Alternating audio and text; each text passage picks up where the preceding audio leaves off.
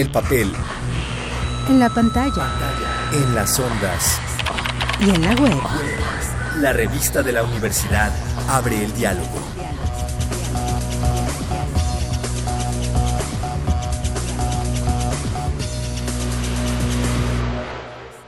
Este mes de febrero, en la revista de la universidad, hablamos de éxodos. En este programa hablamos de Éxodo, el álbum de Bob Marley, con un periodista y escritor, melómano y que se describe a sí mismo como gay homofóbico. Eh, soy Wenceslao Bruciaga, periodista, columnista, escritor, eh, obsesionado con la música y renegadamente especializado en temas de diversidad sexual.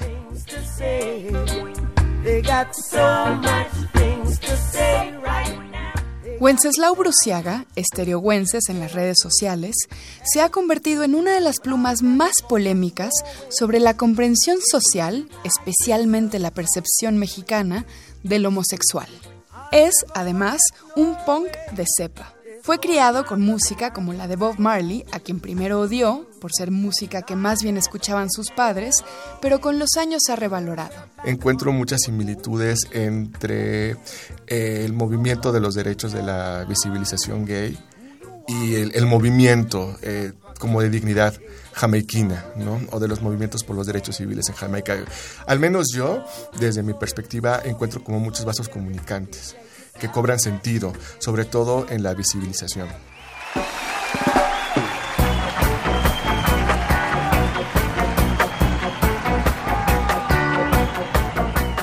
Es 1977, hace 41 años, el año en que discos fundamentales de la historia de la música ven la luz. Low, de Bowie, Animals, de Pink Floyd, Rumors, de Fleetwood Mac, Marky Moon, de Television, The Clash, de The Clash y realmente muchos grandes discos más. Ese año sale también a la venta Exodus, el noveno disco de estudio de Bob Marley and the Wailers, un disco que convoca a la acción y al amor, y que la revista Time declaró como el mejor disco del siglo XX. Hay que tomar en cuenta que Exodus sale apenas 15 años después de la independencia de, Jamaica de Gran Bretaña. Entonces, eso habla que, a ver, sale en un momento muy álgido, efectivamente, electoral entre el Partido Laborista Jamaiquino, que era el Partido Conservador, y el Partido Nacional del Pueblo, que era por así decirlo los, los izquierdistas. ¿no? Se dice, o la bibliografía dice que el, que el Partido Conservador estaba auspiciado o recibía recursos de la CIA. Lo cual, bueno, o sea, la, la bibliografía coincide, pero bueno, pues yo creo que la prudencia siempre cabe. ¿no? Pero bueno, creo que este contexto es interesante como para, para entender en qué momento sale Exodus, ¿no? Y también recordar que se grabó en Londres debido al éxodo de Bob Marley después del intento de asesinato, que fue el 3 de diciembre del 76 como tres, cinco días antes a un concierto que se, iba, que se llamó Smile Jamaica y que justamente era como para unificar eh, eh, la tensión que había, la violencia que había entre estos dos partidos, que al final estos dos partidos eh, pagaban pandillas para que finalmente generaran violencia y vivieran en constante estado de tensión y culpándose unos a otros. Y en ese contexto es en el que surge Éxodos, ¿no? En un contexto eh, de un orgullo jamaiquino, pero latente en medio de una constante violencia, grandes problemas económicos justamente eh, porque, pues obviamente, eh, al ver el surgimiento de los partidos izquierdistas, se dice que pues, la, CIA financiaba el, Partido Conservador. Entonces esto derivó en problemas económicos muy, muy graves. La desigualdad creció, la pobreza era muy grande. Y pues en ese es el contexto en el que, en el que se compone Éxodos y se graba Éxodos. Para Éxodo, Bob Marley graba con nuevos músicos, y ya no en Jamaica, sino en los estudios Fallout Shelter and Basing de Londres, en Inglaterra. Y graba ya con éxitos internacionales como No Woman, No Cry de 1974, y ya habiendo estrenado el primer sencillo, Éxodos, el que da título al disco, siendo ya un número uno en varios países es como muy profesionalizado ya, ¿no? Y, ya, y también un poco, digo, dentro del todo el mensaje político, también como de retomar las raíces, ¿no? Esta onda de hablar de los eh, de retomar como los dioses, sobre todo etíopes, ¿no? Está en el Revival Zion y como este volver como al orgullo africano, que es finalmente donde venía buena parte de las creencias en Jamaica. Pero aparte de todo eso, creo que también sí es un disco que ya estaba como pensado para el mainstream. O sea, sí ya, ya tenía como esta visión independientemente del, eh, digamos, de la semilla política, sí estaba pensado como para, digo, como para un público más allá, fuera de, Jamaica. Y digo que no está mal, ¿no? Finalmente, pero ya estaba también como contemplado desde la industria y como para un público más amplio y sí colarse ya como como en las grandes estrellas de rock, lo cual a mí me parece fenomenal, ¿eh? O sea, no, no creo que le reste valor al, digamos, al, no sé, como al, mensaje político, a la génesis revolucionaria que en efecto la tiene, pero pues también tiene muchas, este, como muchas canciones más románticas o como más insertadas en el imaginario pop, por así decirlo. Y creo que ese equilibrio a mí se me hace este, estupendo, hay quienes de pronto, digo así, de pronto los, los rastafaris un poco más clavados, como mi papá, por ejemplo. Es decir, cuestionan esto, pero a mí se me hace estupendo. Digo, no, no, veo por qué tiene que estar peleado. Incluso, digamos, hasta en términos, eh, no sé, como de, mensaje, me parece que es una posibilidad de difundir un mensaje más revolucionario, que, no sé, que quedarlo ahí o, o, mantenerlo como con cierta aura de purificación, de protesta, o no sé, pero a mí me gusta.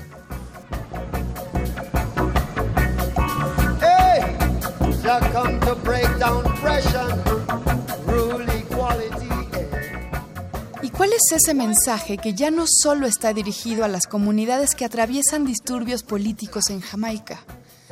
Ese mensaje que también está dirigido a los ingleses, a las comunidades de todo el mundo, incluidas, desde luego, aquellas grandes comunidades jamaiquinas establecidas en Inglaterra, a los migrantes y a los locales, a esa psicología de la desigualdad. Y sobre todo el mensaje revolucionario de Éxodos que tiene que ver eh, con describir, pero realmente a los es que la palabra me causa conflicto, pero bueno, como a los oprimidos o finalmente a las clases desfavorecidas o marginales, pero sin la como esa romantización un poco como de la clase alta.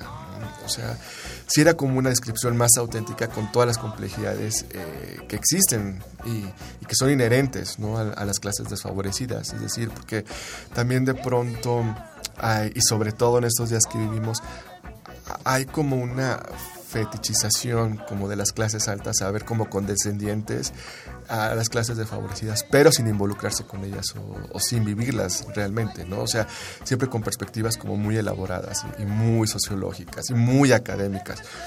Y lo que te ofrece Exodus es una visión como muy honesta de cómo se vive la revolución, pero desde quienes la protagonizan y no como desde una idealización un tanto también primermundista, ¿no? Y que ese mensaje se haya colado justamente en el primer mundo, que, a ver, sí existe la, sí existe la desigualdad, pero también desde una perspectiva o desde una lógica eh, primermundista, ¿no? Que no se vive igual, es decir, si hablamos de desempleo no se vive igual en Londres que en México, por ejemplo, ¿no? Entonces, y Éxodos eh, sí da esa lectura más honesta, ¿no? y, y menos académica que como luego se hace. Y para mí ese es un, gran valor. Como de esta visión un, tanto abusiva y sobre todo que viene de la escuela gringa de ver a los desfavorecidos o a las minorías como algo cool, ¿sabes? Como, eh, como una idea de que los descubren y que se creen que tienen la capacidad como de entenderlos. Eh, en muchos sentidos, a ver, es que también si tomamos en cuenta, por ejemplo, yo de, mi perspectiva, por ejemplo, homosexual, que me encanta Bob Marley, que me encanta lo que genera reggae, me encanta la, la escena que se produce la escena musical que se produce en Jamaica. Y aún así, no dejo de ver, por ejemplo, que Jamaica es uno de los pocos países que sigue criminalizando la homosexualidad. O sea, cuando uno ve la, la lista de los países en los que los gays no deberían pisar, pues aparece Jamaica, por ejemplo. Sin embargo, yo me muero por ir, o sea, no conozco y entre mis planes está ir a Kingston porque quiero ir a ver los estudios donde se hace el dub, por ejemplo. Y creo que eso es muy interesante, es decir, eh, lo que te brinda Éxodos y la vigencia de Éxodos es de realmente... Eh, la autenticidad del multiculturalismo, la real, no la que trata de imponer de pronto la, academia gringa, que es lo que decía, de ver como a las minorías como algo cool, como algo que se estudia y que, y, que entonces después de estudiarlo, ya se, una vez como objeto de estudio se puede decidir eh, cuáles son sus derechos casi casi, ¿no? O sea, o la condescendencia que existe hacia ellos. Eh, no creo que las clases desfavorecidas, las clases trabajadoras o la desigualdad eh, sea nada más un objeto de estudio, sino también tiene sus propias lógicas de convivencia, este, sus, propias dinámicas, ¿no? Y que si bien no pueden de ser del agrado de muchos, pero bueno, pues ahí están y es parte del multiculturalismo que a lo mejor no encaja ¿no? Con, con, las perspectivas de pronto que, se entienden así como de igualdad o diversidad. Entonces, a mí lo de Éxodo, sobre todo, el gran valor en estos días es que sí nos recuerda el verdadero multiculturalismo y también las, las otras dinámicas que existen más allá, o sea, más allá del otro muro de la, de la academia, ¿no? Y, y, de toda esta visión un tanto este, soberbia sobre lo que existía abajo. Y para mí esa es la gran aportación y la vigencia. Y aparte que, bueno, aparte que el reggae es, es siempre es algo delicioso de, de escuchar, de pronto trillado, y sobre todo en México, pero es grande y el significado que tiene sobre las minorías, pero real, o sea, un significado real, eso es lo que a mí me fascina del reggae.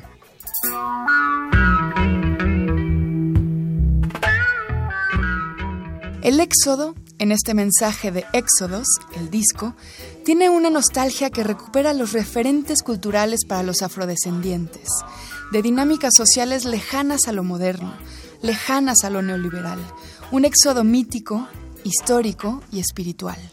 Yo creo que el éxodo, es decir, obviamente si se ubica como el contexto geográfico, histórico, obviamente eh, lo primero es pensar como en estos éxodos justamente hacia una vida mejor o algo.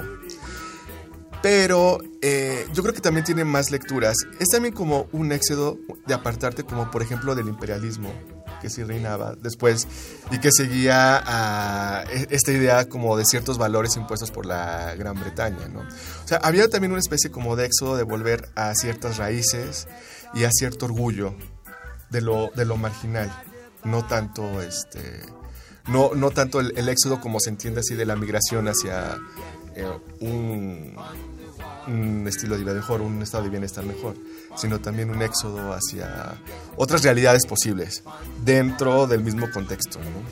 Una nostalgia, pero sobre todo viendo hacia África y a los valores africanos y al orgullo.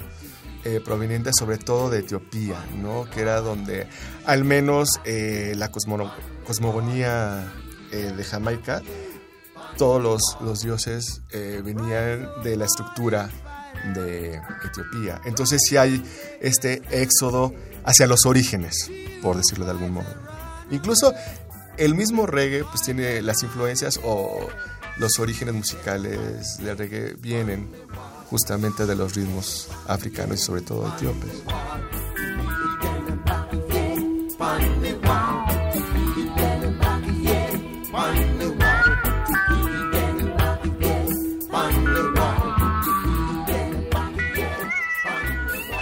El éxodo, entonces, no es nada más un tránsito físico, un movimiento geográfico, el movimiento de un pueblo hacia una tierra donde se pueda crecer. El éxodo también es interior, es una mudanza compleja. Si un pueblo no vuelve a ser el mismo, una persona tampoco.